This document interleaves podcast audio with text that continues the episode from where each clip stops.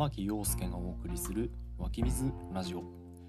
今回は家具を捨てる時に思うことです。前々回の放送では家具の寿命について考えてみました。それに関連して今回は家具の廃棄について考えてみます。僕たちは暮らしを営んでいる限りそれが戸建て住宅だろうが賃貸暮らしであろうがファミリーだろうが一人暮らしであろうが何かしらの家具に触れているはずです。例えば前回も触れた子どもの学習机。小学校に上がると同時に買い与えられて以後長い間使い続けていくものですが中学や高校を卒業するタイミングで手放すという家庭も多かったのではないでしょうか。ではこの使われなくなった学習机のその後ですがおそらく多くの保護者の方がこの学習机を処分するとなった時捨てるのがめんどくさいと思うことでしょう。多くの自治体では一定サイズ以上のゴミは回収センターに自分で持ち込んでさらに処分料を払って処分するケースが多いと思います。またはこれらの手続きを全てやってくれる処分業者さんにお願いするかです。すごく当たり前のことですけども家具は買った時はどんな大きなものでも配送業者さんが家まで運んでくれるのですが家具が暮らしの中で寿命を迎えた時は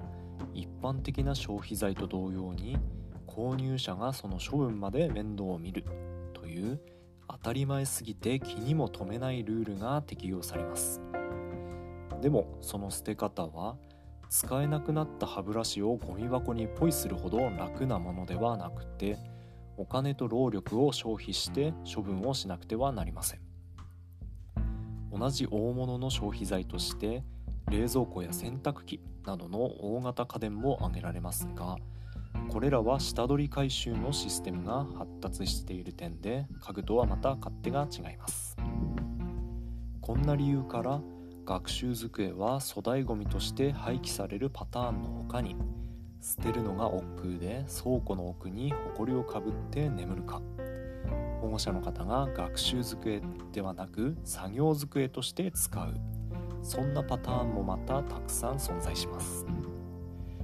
そして学習机に限らず家具を捨てるシーンはたくさんあります。僕が学生時代に使っていたホームセンターとか家電量販店家具量販店で買ったデスクとかカラーボックスは全部誰かに譲るか切り刻んでゴミ集積所に出すかして処分しました。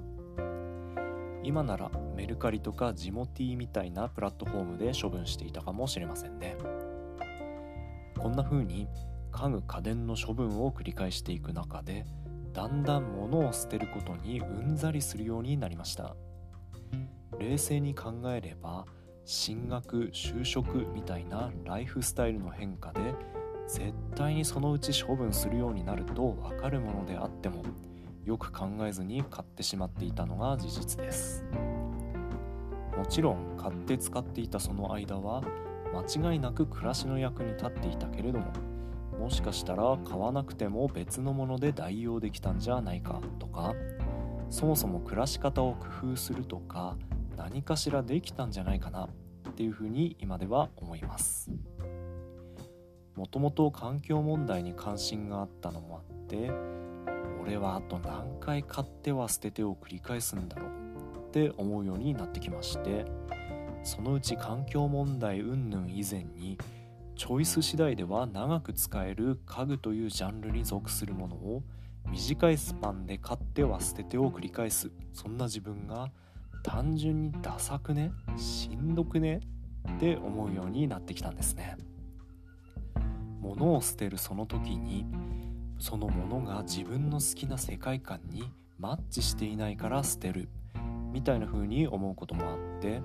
自分の世界観に合うものを最初からチョイスできていなかった。そんな自分の審美眼に絶望する。みたいな。そして今では自分の世界観にマッチするものを選ぶとか物を長く使うっていうことは経済的にも環境的にも何より情緒的にもクールだよなっていうふうに思っています。そして僕と同じように物を買っては捨ててを繰り返す中で物を捨てる自分に嫌気がさしてきている。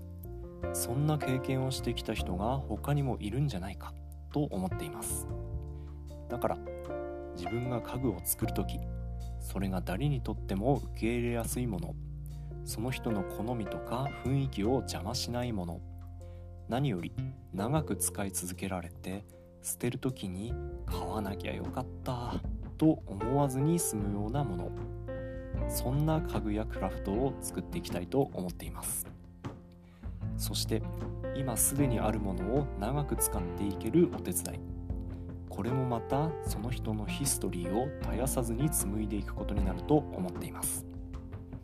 家具は持ち主の歴史の生き字引になってくれるものですからね。